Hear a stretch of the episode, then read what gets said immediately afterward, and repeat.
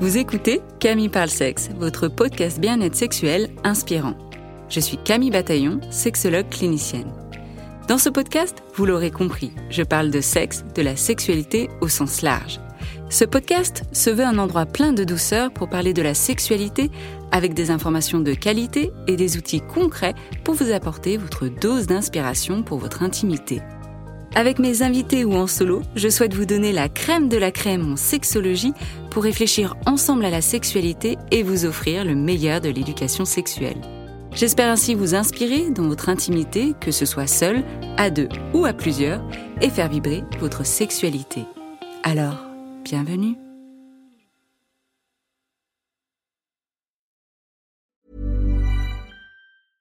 Cool fact a crocodile can't stick out its tongue. Also, you can get health insurance for a month or just under a year in some states. United Healthcare short term insurance plans, underwritten by Golden Rule Insurance Company, offer flexible, budget friendly coverage for you. Learn more at uh1.com.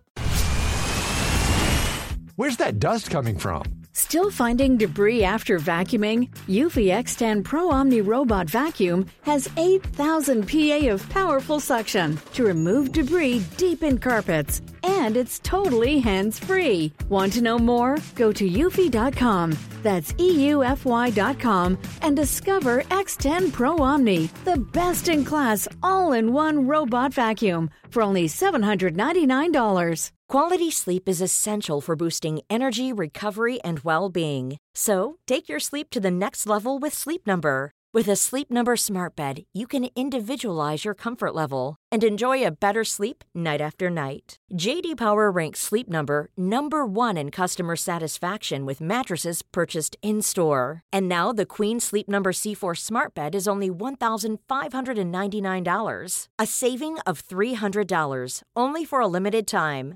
For JD Power 2023 award information, visit jdpower.com/awards. Only at Sleep Number stores or sleepnumber.com. Bonjour à tous et à toutes. Je vous fais un épisode vraiment important aujourd'hui. Et je vais vous raconter un petit peu la genèse de cet épisode. Pour les personnes qui suivent sur les comptes Instagram, on a fait un talk sur Lyon Parlons sexe. C'était vendredi 2 février 2024 avec une petite cinquantaine de personnes, quelque chose de vraiment intimiste pour pouvoir répondre aux questions, laisser le public interagir et c'était vraiment très chouette. Merci pour vos retours d'ailleurs. On a pris note et on a pris note pour la prochaine édition, car il y en aura une prochaine dans une autre ville. On vous dira tout ça en temps voulu. Quand je dis on, c'est important aussi de dire qui faisait partie de l'équipe parce que vendredi soir, du coup, c'était la conférence, mais tout le week-end, on s'est vu entre sexologues. Donc, il y avait Virginie Clarinx du compte Instagram Virginie-du-bas Clarinx-du-bas sexologue. Il y avait Jordi du compte Instagram Jordi Oumira. Il y avait Céline Vendée, sexologue-du-bas thérapeute. Il y avait Marine du compte Instagram Marlo Sexo et Myriam Becry du compte Instagram myriam.thérapeute et moi-même Camille Bataillon du compte Instagram Camille Parle Sexe. Et l'idée de ce week-end entre nous, c'était de pouvoir réunir le vendredi soir euh, nos communautés et parler ensemble, donc la conférence, et puis le reste du week-end entre sexos pour parler de nos métiers, de nos challenges, de nos questionnements, de partage d'outils et puis parler aussi de nos vies perso, de jouer à des jeux, de profiter, de discuter jusqu'à 2 heures du matin. C'était très chouette. Mais du coup, pendant notre discussion, il y a quelque chose qui est revenu et en écoutant mes consoeurs, Myriam, Virginie et Céline, qui m'expliquaient les stratégies qu'elles mettaient en place quand elles sortent du cabinet ou quand elles reçoivent des patients, des patientes en cabinet, des stratégies qu'elles mettent en place pour se sentir en sécurité. Et alors ce qui est chouette, c'est qu'on parle de plus en plus de euh, la place des femmes dans l'espace public et ce sentiment d'insécurité et les stratégies mises en place quand elles sortent dehors, encore plus le soir, même si statistiquement on sait que la plupart des agressions se passent en journée et avec des personnes que l'on connaît, mais ça n'empêche pas qu'il y a quand même aussi des agressions qui se passent le soir avec des personnes qu'on ne connaît pas. Mais on ne parle pas encore beaucoup des stratégies que les femmes thérapeutes, que les femmes sexologues, et vous allez comprendre pourquoi aussi sexologues, mettent en place comme stratégie. Sexologue, bah là déjà on, parle de notre métier, donc on parle de, ce qu'on connaît, donc c'est pour ça qu'on parle de sexologue, mais je suis sûre qu'il y a des femmes thérapeutes qui nous écoutent et qui vont se reconnaître aussi là-dedans. Mais sexologue aussi, parce qu'il y a une certaine connotation vis-à-vis de notre métier, une certaine image. C'est déjà pas évident dans nos sociétés quand on est une femme et qu'on parle de sexualité, quand on est une femme et qu'on parle d'éducation sexuelle. Cette image que quand on est une femme sexologue, certaines personnes vont penser que qu'on est là pour des services sexuels, ce qui n'est pas le cas, qu'on est là pour les séduire, qu'on aime le sexe, qu'on aime ça, qu'on est euh, dévergondé, etc. Et donc toutes ces projections fantasmes qui peuvent euh, des fois se projeter sur certaines euh, thérapeutes.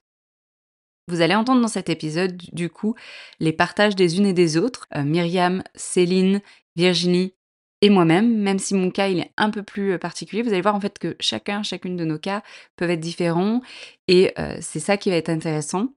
Et tout du long, vous me direz à la fin de l'épisode quand vous l'aurez écouté, mais vraiment, on sent dans la pièce que ça devient lourd, que ça devient lourd et on est là à tourner la tête de droite à gauche à se dire mais c'est pas possible en fait de vraiment prendre conscience de ce qu'on met en place, de la charge mentale, de l'énergie, de la charge financière que mettent en place les femmes sexologues, les femmes thérapeutes, pour avoir ce sentiment, hein, ce sentiment de sécurité quand elles exercent. Cet épisode s'appelle Briser le silence, j'ai peur quand j'exerce. Bonne écoute. Du coup, on voulait vous enregistrer un épisode parce que tout à l'heure, quand on marchait dans les rues de Lyon avec Virginie, Céline, Myriam et moi, Camille, il y avait Jordi quand même à côté. Oui, un peu, bon, c'est pas grave, hein, salut. Mais bon, il participera pas trop à cet épisode, vous allez comprendre pourquoi. Parce qu'on parlait de nos métiers de sexologue et en tant que femme, toutes les, on s'est rendu compte, hein, en en discutant, toutes les stratégies qu'on mettait en place pour être en sécurité dans nos cabinets, dans notre vie de tous les jours. Mais là, on va se concentrer euh, quand même dans le cabinet. Quelles sont les stratégies? Parce que toutes, vous mettez des choses des fois euh, similaires, des fois différentes en place. Et pourquoi vous mettez euh, des stratégies en place? Est-ce que c'est parce qu'il y a eu des expériences passées, des choses entendues, des choses vécues? Bon, bah, je commence. Donc c'est Virginie qui parle. Euh, moi, j'ai jamais eu de problème de sécurité tant que je travaillais dans un cabinet pluridisciplinaire avec des collègues hommes. Euh, je me suis toujours sentie en sécurité je l'ai toujours été. Et puis la question s'est posée quand j'ai changé de cabinet pour euh, diverses raisons, euh, mais j'ai regretté mes collègues parce que je m'entendais bien avec eux et aussi parce que ça a changé la donne pour moi à partir du moment où j'ai eu affaire à du harcèlement d'un patient qui m'attendait devant le cabinet et donc j'ai dû euh, prendre la décision d'acheter euh, une bombe lacrymogène qui ne me quitte plus quand je ne connais pas les patients, quand je vais les chercher. Et puis euh, le soir, quand je sors de mon cabinet, eh bien je ne sors plus sur la porte qui donne directement dans la rue parce que le soir maintenant, la nuit, il fait nuit et il n'y a plus de lumière dans la rue et ça m'insécurise. Euh, j'ai lu une étude selon laquelle euh, il n'y avait pas plus d'agressions euh, quand il faisait nuit, mais moi, ça me fait peur quand même. donc je fais le tour, je sors par un autre côté où il y a des lampes qui s'allument et je travaille avec ma chienne qui me servira pas pour une défense mais qui me donnera l'alerte si toutefois quelqu'un m'attend dans la rue. Euh, et ça, c'est quelque chose que je n'avais pas envisagé euh, avant de travailler seule dans mon cabinet. Donc euh, oui, ça change les choses et j'ai éventuellement pensé aussi à mettre des caméras devant la porte d'entrée. je regarde toujours à droite, à gauche. Enfin, vraiment, je suis très vigilante depuis que je travaille seule. Voilà. Et, et, là, c'est des éléments du cabinet, mais on pourrait parler aussi des éléments en tant que vie de femme de tous les jours, mais on se concentre vraiment sur le cabinet. C'est super intéressant. Merci. Ouais, euh, là c'est Myriam qui parle. On peut parler du cabinet, mais aussi on peut parler des réseaux, hein, parce que parce que finalement en tant que en tant que sexo, euh, moi j'ai reçu hein, euh, beaucoup, je peux le dire, de dick pics, de photos de pénis en fait que je n'avais pas demandé. Hein, donc bien souvent la photo elle est, elle est floutée hein, au départ et on clique ou pas dessus. Quand on quand on démarre, et eh ben on sait pas ce qu'on on clique et puis une fois, deux fois, trois fois. Et en fait, c'est hyper violent, déjà, hyper violent. Aujourd'hui, je ne clique même plus. Hein. Une photo, s'il y a pas un mot, quelque chose avec, ou quelqu'un avec qui j'ai l'habitude d'échanger tout, je ne, je ne clique plus. Je pense qu'il y a, on a cette violence, hein, quelque part, qu'on peut vivre, un, sur les réseaux, là, les dick c'est les grosses, mais après, il y a aussi tous les propos sexistes, toute cette non-légitimité aussi euh, que, que viennent euh, nous, nous, nous, transmettre, nous partager aussi. Euh, bien souvent, malheureusement, c'est des hommes. Hein. Comment une femme parle de l'anatomie des hommes, comment c'est possible, là où moi je me dis, mais en fait un gynéco-homme, il, il exerce depuis euh, des, centaines d'années. On n'a jamais questionné sa légitimité à, à connaître l'anatomie féminine, hein, là où nous, du coup, on est questionné. Et on a le cabinet, effectivement. Le cabinet, moi, la première stratégie que j'adopte, c'est ma tenue vestimentaire. Je fais très, très, très attention à ma tenue vestimentaire. Je ne mets jamais de décolleté au cabinet. Jamais, jamais. Euh, si j'ai une jupe qui est un peu courte, parce que je m'empêche pas non plus de porter des robes, des jupes, etc., je vais mettre un collant qui est opaque je vais faire attention à ce qu'on ne voie pas trop mes jambes. Je vais faire attention à ma tenue aussi euh, sur mon canapé. Même si des fois j'aimerais détendre mes jambes, bah, j'ai souvent les jambes bien croisées et tout. J'ai fait très attention à ça. Et ça, c'est des stratégies hein, que je n'avais pas avant dans, dans, dans mon, autre, mon autre job.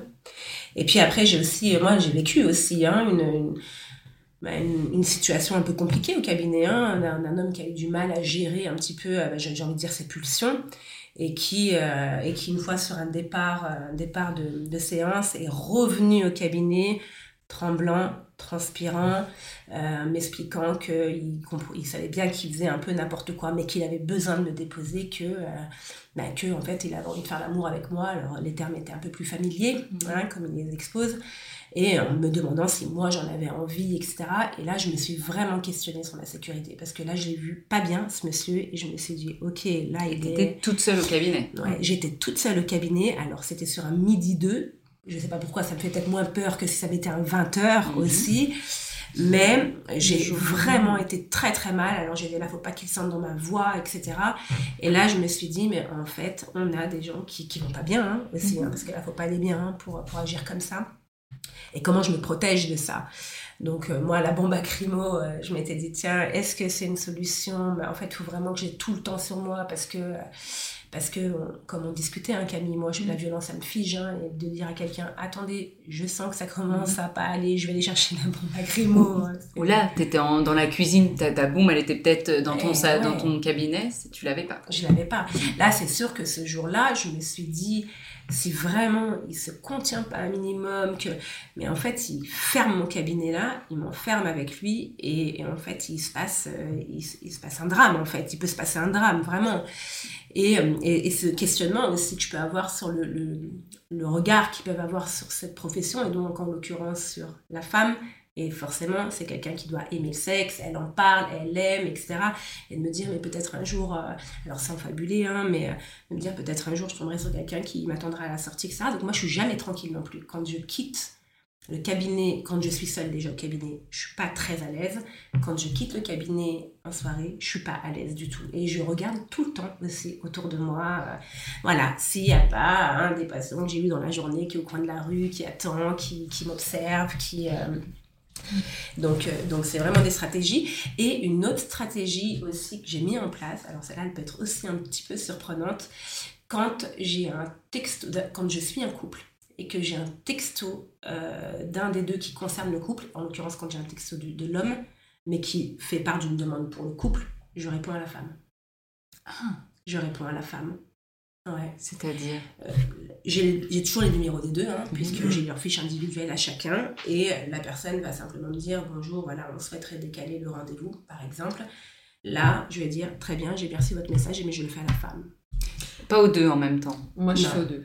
Moi, je fais à la femme. Je réponds à la femme, en fait j'ai les deux numéros, j'ai monsieur et madame, donc du coup, et c'est la femme parce que, pareil, j'ai à cœur de. Enfin, qui, qui je sais pas ce qui se passe dans leur relation de couple, je sais pas ce qu'ils projettent sur moi, je ne sais pas ce qui peut se dire, et je me dis, je ne veux surtout pas qu'il y ait quelque chose autour de elle, tu lui parles à elle, euh, elle te répond à toi. Et, euh, et alors peut-être que c'est pas du tout justifié, hein, et je pense que pour une majorité, ça n'est pas justifié, hein, parce qu'il faut quand même se dire que la, plupart vont, très bien, il n'y a aucun problème. Mais je me dis, ben, ça pour moi, c'est une, une précaution de plus de répondre aux deux. Moi, je réponds, que ce soit l'un ou l'autre qui me, qui me contacte seul, je réponds systématiquement aux deux. Mm. Mais c'est quelque chose que je pose dans le cadre de la première consultation. Ouais, ça marche aussi. Hein. Voilà. Mm. Mais je- ce que tu évoquais, euh, Myriam, sur l'expérience que tu as eue euh, sur ta pause de midi, moi j'ai développé, c'est pas un TOC, mais c'est une vérification. C'est-à-dire que quand je vais chercher mes patients au rez-de-chaussée, parce que je consulte au premier étage, je vérifie qu'ils aient bien claqué la porte derrière eux et j'ai installé un interphone exprès pour que personne ne puisse rentrer pendant que je suis en consultation. Euh, et ça, c'est pas quelque chose que, dont j'avais besoin quand j'étais dans un cabinet pluridisciplinaire. Donc euh, voilà, il y a vraiment, en fait, je me rends compte que voilà, il y a l'interphone, il y a euh, vérifier, toucher la porte, vérifier qu'elle ne peut pas s'ouvrir, euh, qu'elle est bien claquée, parce que sinon n'importe qui peut rentrer et que je veux pas moi me retrouver comme toi, nez à nez avec Mm. quelqu'un. Et, j'ai aussi subi et je continue d'avoir des appels. Euh, d'agressivité, de... parce que aujourd'hui je m'autorise à ne pas prendre une personne que je ne sens pas au téléphone. Mm. Donc se pose la question des réservations directement euh, En ligne. en ligne, mais je dirais un peu régler le problème parce que maintenant quand on réserve en ligne chez moi, on paye sa séance. Donc ça filtre. Oui. Euh, donc ça c'est clair. Et puis si c'est en visio, c'est pas un problème, il suffit de couper l'écran. Donc euh, voilà. Mais par contre, quand je ne sens pas la personne, peut-être que je me trompe parfois, mais je ne donnerai pas suite. Ce qui peut donner lieu à du harcèlement téléphonique, des insultes, des menaces. Euh, ou bien, euh, ce qui peut me faire euh, ne pas du tout me sentir en sécurité, c'est par exemple euh, des gens qui vont chatter avec moi via Facebook ou via la messagerie de mon site pour me dire Ah, je vous ai vu faire vos courses, hein, j'étais dans le rayon d'à côté, puis vous y allez tous les mardis, et puis vous avez oublié une lumière mardi quand je suis passée devant votre cabinet. Euh, voilà, donc pour toutes ces raisons, plus euh, le harcèlement, euh, le patient devant mon cabinet, qui était un homme très grand, très large, et qui était aussi que je suivais pour un suivi judiciaire, donc c'est aussi un contexte particulier. Je me sens beaucoup plus en sécurité maintenant que j'ai une bombe lacrymogène avec moi et mon chien et voilà. Mais c'est vrai que c'est quand même préoccupant et que je pense que c'est pas c'est pas normal. Euh, et euh, c'est on devrait être euh, on devrait se sentir bien quand on consulte. Alors moi c'est mon cas, hein, je me sens bien, mais j'ai toujours cette espèce de, préoccupation quand je rentre, quand je sors, et pas seulement le soir. C'est pire le soir, mais voilà. Alors, donc c'est Céline qui parle. Euh, moi, mon cas est un peu différent parce que mon cabinet est aussi à mon domicile. Donc, le cabinet est aménagé pour que ce soit euh, euh, le, le- devant de ma maison. Donc, les gens ne pénètrent pas dans la partie intérieure de ma maison, mais malgré tout.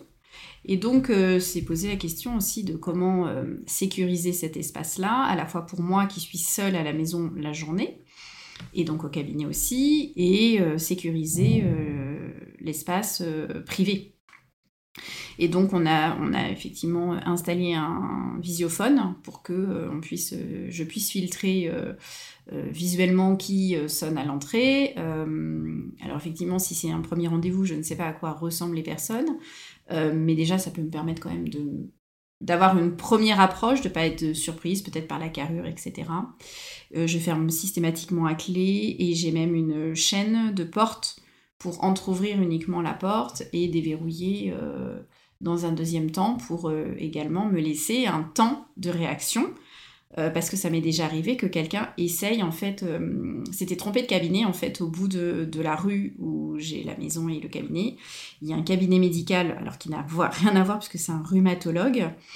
Mais du coup, des gens qui étaient en retard certainement à leur consultation voulaient rentrer euh, euh, de force, quoi, euh, en disant Ben, j'ai rendez-vous vite. Et, donc, euh, ça m'a vraiment fait peur parce que, euh, bah, évidemment, c'était, euh, j'avais pas envie que quelqu'un rentre euh, ni dans mon cabinet ni chez moi.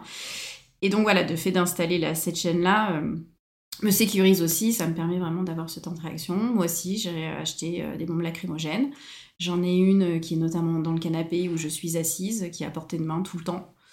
Euh, Il y a une, dans la configuration aussi, entre le fauteuil où la personne est seule euh, et moi, il y a une table basse qui permet d'avoir quand même un obstacle aussi, euh, si jamais, voilà, il- la personne se lève, ça me permet quand même d'avoir un temps de réaction. Je suis en face de la porte pour pouvoir rapidement évacuer si jamais j'ai besoin.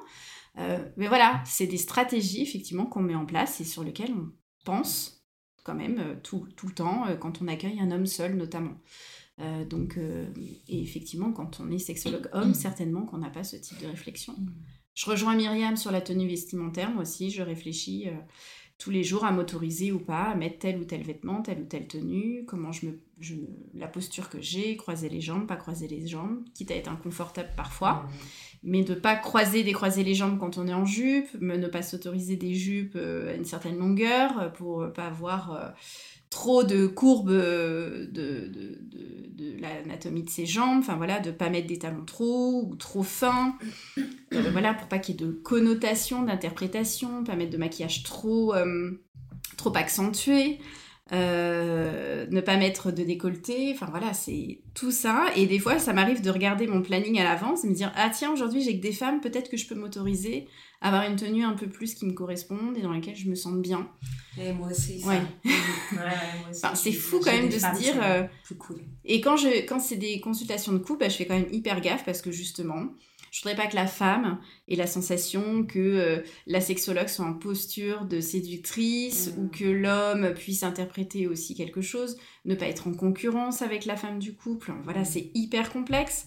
Alors peut-être que ça projette des choses euh, chez nous aussi, effectivement, mais euh, malgré tout, je pense qu'un peut-être qu'un homme, encore une fois, se pose moins cette question-là, de savoir comment il va s'habiller, bah, se maquiller encore moins, mais quel type de chaussures, etc. Enfin, donc, se sentir en sécurité, c'est quand même essentiel pour euh, être un, bon thérapeute. Hein. donc, euh, on, a on, a besoin de ça, mais ça nécessite effectivement une énergie dans ces stratégies. Mm. Alors, ce que vous dites euh, sur la tenue vestimentaire, ça me mm. fait penser à quelque chose vraiment qui rebondit sur ce sentiment de sécurité. après la période Covid, il y a une période où j'ai consulté évidemment masqué, mais avec euh, plus de distance et surtout euh, c'était, je sais, peut-être je me trompe, c'était peut-être juste après, juste avant, je sais plus. C'était un moment où on savait pas trop, donc ça devait être juste avant en fait, pardon. Mais j'ai ressorti mes tenues de bloc. Parce que comme hmm. je suis infirmière, j'avais des tenues de bloc, donc cette espèce de pyjama de chirurgien. Hmm. Et j'ai ressenti une légèreté et un soulagement d'être dans cette tenue euh, neutre. neutre, qui mettait à distance. Et j'étais trop bien dans mon pyjama. Et, je, et en fait, après, à partir de là, je me suis dit, est-ce que je devrais pas adopter cette tenue-là pour travailler, mmh. qui serait neutre, qui serait une tenue professionnelle, un uniforme, qui pose un cadre. Mais euh, j'ai trouvé que c'était trop euh, médical, mmh. paramédical. Et en fait, je me rends compte que inconsciemment, euh, bon, vous me voyez, vous me connaissez, je suis aujourd'hui en combinaison et en fait, c'est ma tenue. C'est-à-dire que je porte je porte des robes, des jupes, il n'y a aucun souci. Mais en fait, très souvent, je suis en combinaison et je change juste la couleur de ma combinaison. C'est un petit peu mon uniforme. Quand je, comme ça, je ne me pose plus trop de questions. Mais parce que c'est aussi un vêtement dans, lequel, dans lequel je me sens bien, je me reconnais et qui répond à tous mes critères. Euh, voilà. Donc ça fait l'unanimité pour moi. Et c'est un peu mon uniforme. Voilà.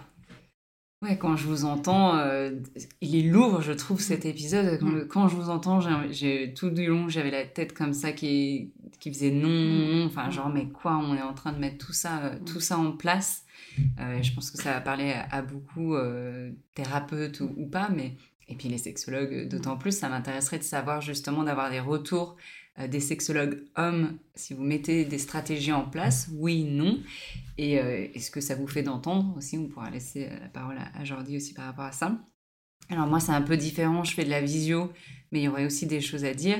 Mais au tout début, quand j'étais en cabinet, même au tout début avant de me lancer, ma mentor, elle me disait, ne fais jamais de consultation à ton domicile, ne sois jamais seul à ton cabinet le soir. Mmh. Et au début, en, cabinet, où c'était un cabinet pluridisciplinaire, mais le soir, j'étais la seule.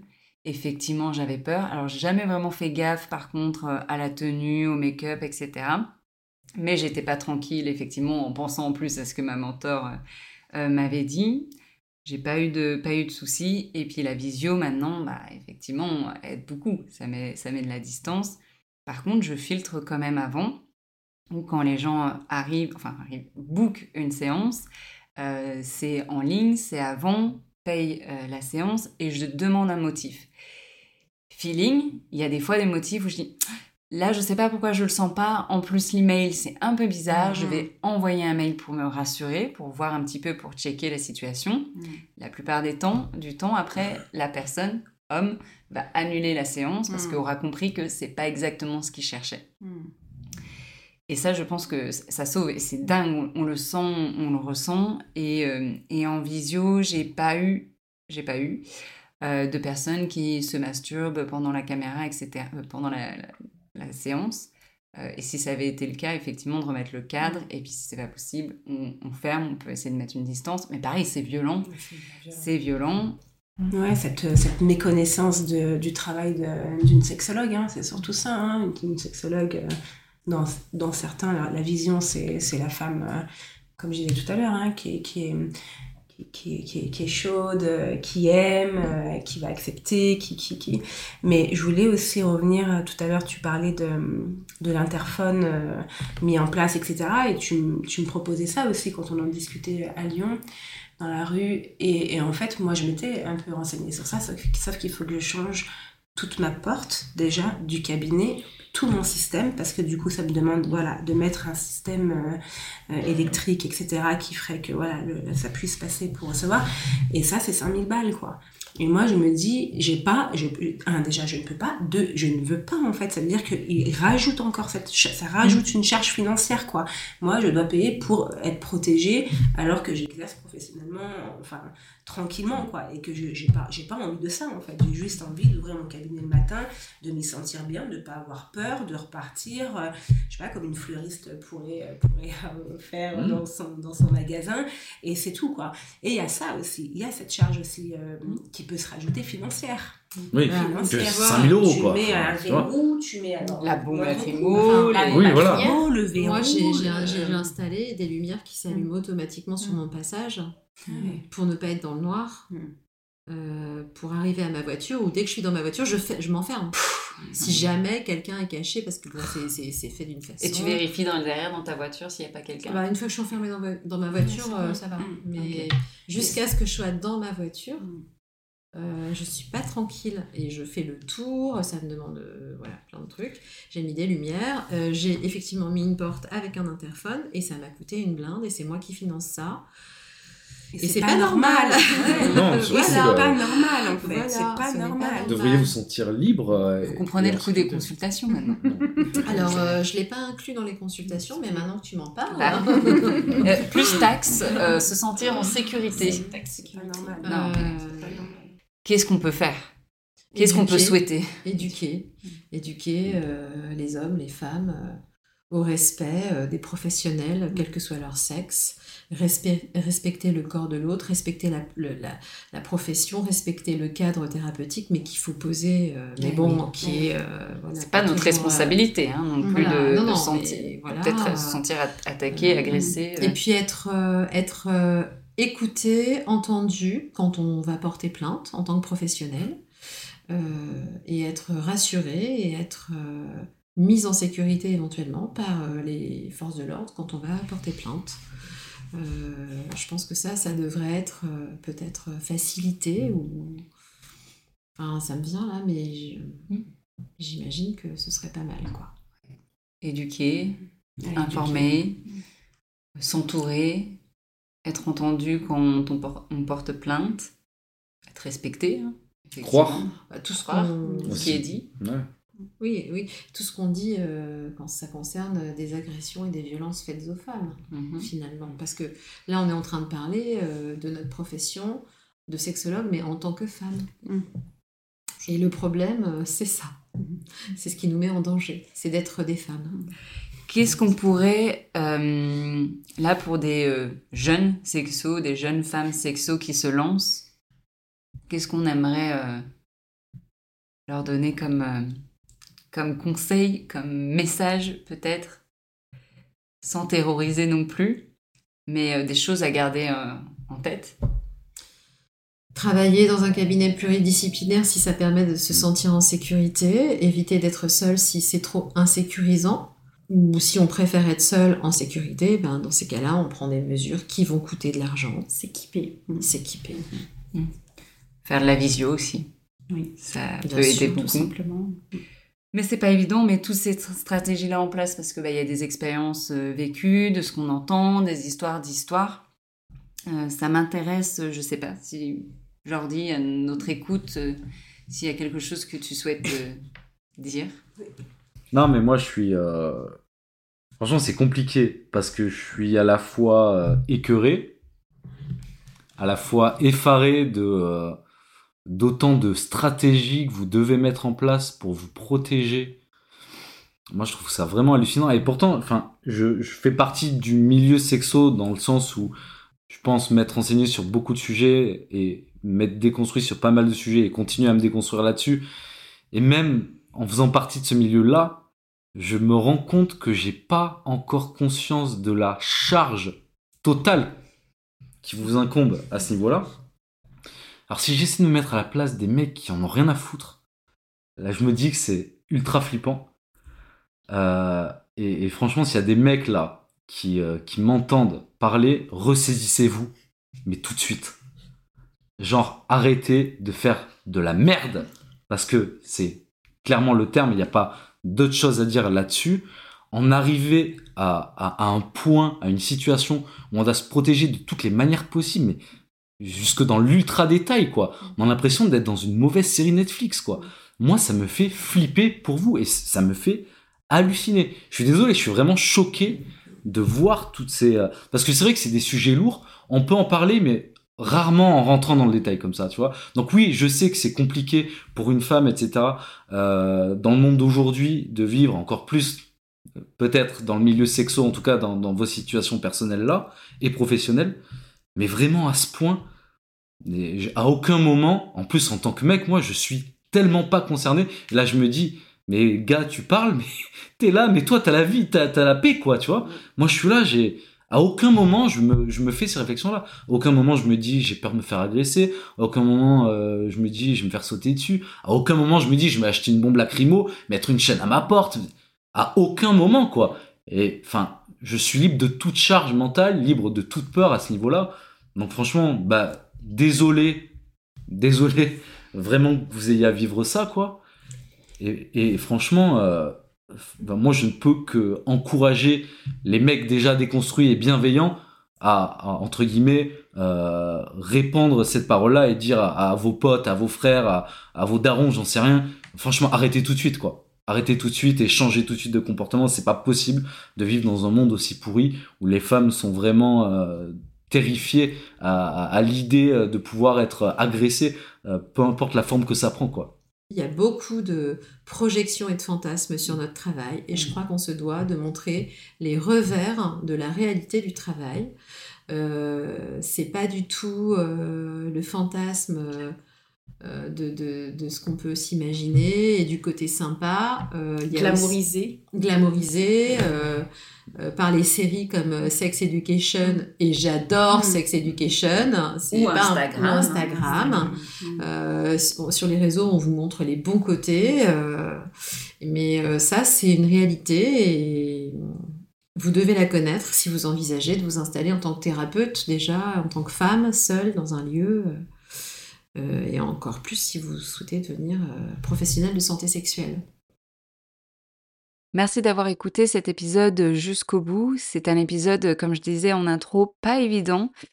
Euh, vraiment, on est sorti de cet épisode encore en, en, avec plein de débriefings en se sentant lourde, en se disant mais vraiment, qu'est-ce qu'on peut... Enfin, moi, j'avais vraiment envie de dire, est-ce qu'il y a un message d'espoir? Mais en fait, je sais pas, à part changer la société, à part, comme dit Jordi, euh, aux, hommes et même aux femmes, hein, parce qu'il y a des femmes aussi qui peuvent agresser d'autres femmes en cabinet.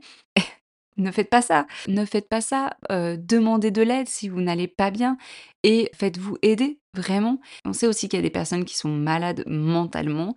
Et, euh, ça, c'est aussi une réalité, c'est la réalité de beaucoup de métiers aussi. Ce que je me demandais aussi, c'est est-ce que les hommes thérapeutes, et donc là je m'adresse aux hommes thérapeutes qui nous écoutent, ou aux personnes qui nous écoutent et qui connaissent des hommes thérapeutes, partagez-leur cet épisode, qui viennent me faire un retour sur mon adresse email hello@camillebataillon.com ou sur ma page Instagram Camille Parle Sexe pour savoir oui ou non déjà si eux mettent des stratégies en place, si eux ont déjà pensé à tout ce qu'on a énuméré dans cet épisode, et si oui, qu'est-ce qui a été mis en place, parce que ça peut aussi être des choses différentes, ça m'intéresse aussi.